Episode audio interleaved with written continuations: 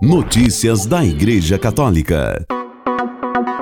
Segunda-feira, 20 de fevereiro de 2023, hoje é dia dos Santos Francisco e Jacinta Marto, os Santos Pastorinhos. O Papa diz que o amor extraordinário de Cristo não é fácil, mas é possível. É preciso ousar. Reportagem de Bianca Facalvieri, do Vatican News. Extraordinário. Esta foi a palavra que o Papa ressaltou comentando o evangelho deste sétimo domingo do tempo comum. Diante de milhares de fiéis na Praça São Pedro, Francisco definiu exigentes e paradoxais as palavras de Jesus, que nos convida a oferecer a outra face e amar os nossos inimigos. É normal amar quem nos ama, disse o pontífice, mas agindo deste modo, o Mestre nos provoca dizendo: Que fazeis de extraordinário?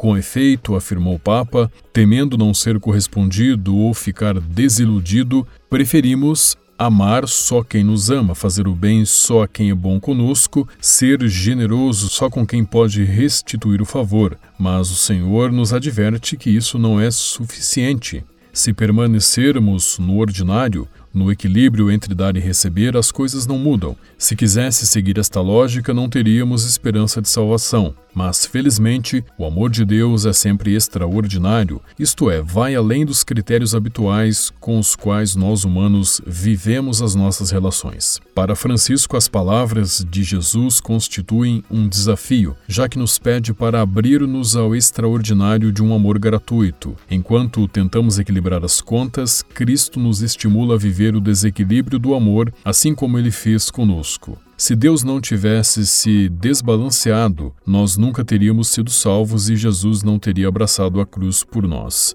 Deus nos ama enquanto somos pecadores, não porque somos bons ou capazes de dar algo em troca. O amor de Deus é um amor sempre em excesso, sempre além dos cálculos, sempre desproporcional. Hoje pede também a nós para viver deste modo, porque somente assim o testemunharemos verdadeiramente. A proposta de Cristo, portanto, é sair da lógica da vantagem e não medir o amor sobre a balança dos cálculos e das conveniências. É ousar no bem, a arriscar no dom, mesmo se recebermos pouco ou nada em troca porque é este amor que lentamente transforma os conflitos, diminui as distâncias, supera as inimizades e cura as feridas do ódio. O Papa convidou cada um de nós a se questionar: eu, na minha vida, sigo a lógica da retribuição ou da gratuidade?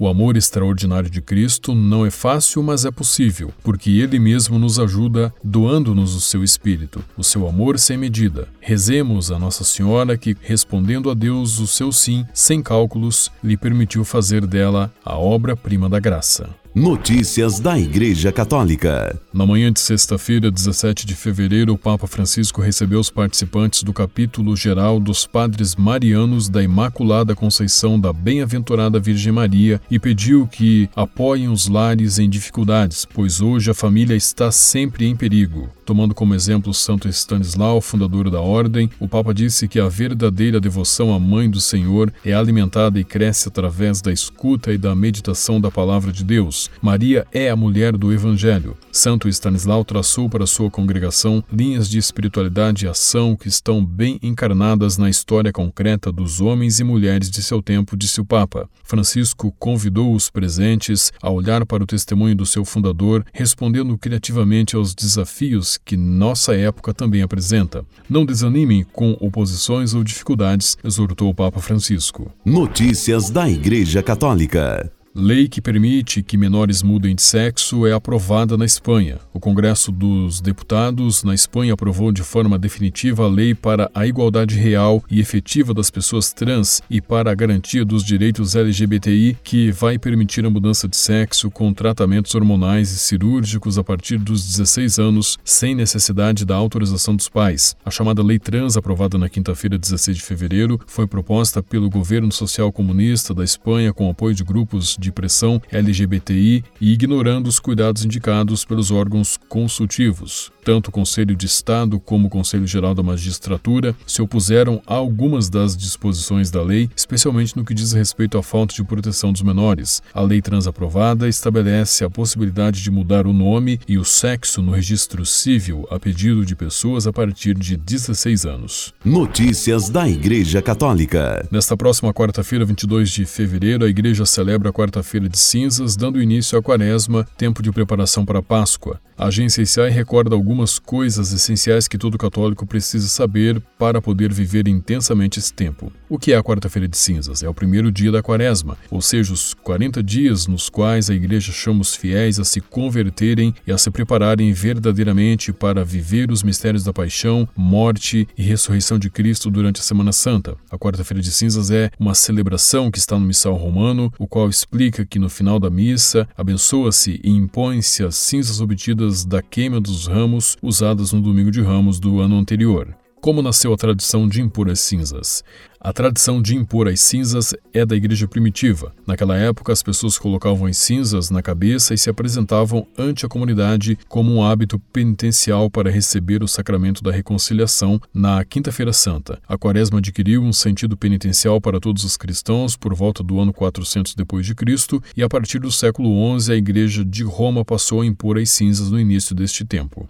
Por que se impõem as cinzas? A cinza é um símbolo. Sua função está descrita em um importante documento da Igreja, mais precisamente no artigo 125 do Diretório sobre a Piedade Popular e a Liturgia. O começo dos 40 dias de penitência no rito romano caracteriza-se pelo austero símbolo das cinzas que caracteriza a liturgia da quarta-feira de cinzas, próprio dos antigos ritos nos quais os pecadores convertidos se submetiam à penitência canônica. O gesto de cobrir-se com cinza tem o sentido de reconhecer reconhecer a própria fragilidade e mortalidade que precisa ser redimida pela misericórdia de Deus. Este não era um gesto puramente exterior. A Igreja o conservou como sinal da atitude do coração penitente que cada batizado é chamado a assumir no itinerário quaresmal. Deve-se ajudar os fiéis que vão receber as cinzas Notícias para que aprendam da Igreja o Católica. interior que este gesto tem, que abre a cada pessoa a conversão e ao esforço da renovação pascal.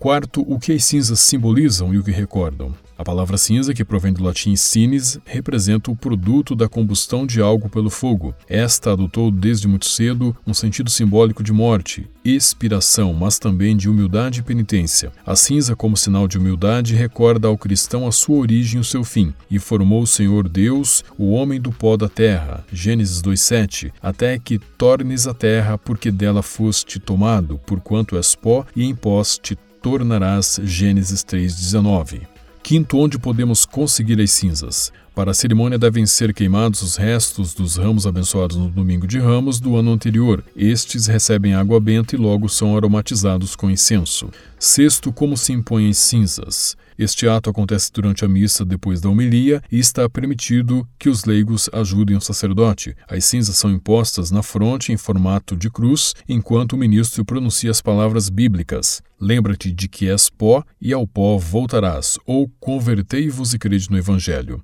Sétimo, o que devem fazer quando não há sacerdote? Quando não há sacerdote, a imposição das cinzas pode ser realizada sem missa de forma extraordinária. Entretanto, é recomendável que antes do ato participem da liturgia da palavra. É importante recordar que a bênção das cinzas, como todo sacramental, somente pode ser feita por um sacerdote ou diácono. Oitavo, quem pode receber as cinzas? Qualquer pessoa pode receber este sacramental, inclusive os não católicos. Como explica o Catecismo, número 1670, sacramentais não conferem a graça do Espírito Santo à maneira dos sacramentos, mas pela oração da Igreja preparam para receber a graça e dispõem para cooperar com ela.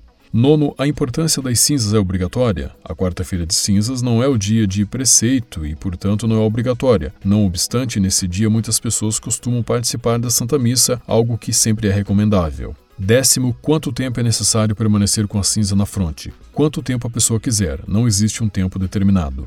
11. O jejum e a abstinência são necessários? O jejum e a abstinência são obrigatórios durante a quarta-feira de cinzas, como também na sexta-feira santa, para as pessoas maiores de 18 anos e menores de 60 anos. Fora desses limites é opcional. Nesse dia, os fiéis podem ter uma refeição principal uma vez durante o dia. A abstinência de comer carne é obrigatória a partir dos 14 anos. Todas as sextas-feiras da quaresma também são de abstinência obrigatória. As sextas-feiras do ano também são dias de abstinência. O gesto, dependendo da determinação da Conferência Episcopal de cada país, pode ser substituído por outro tipo de mortificação ou oferecimento, como a oração do terço. Com a colaboração das agências ACI e Vatican Media, você ouviu o Boletim de Notícias Católicas que volta amanhã. Notícias da Igreja Católica.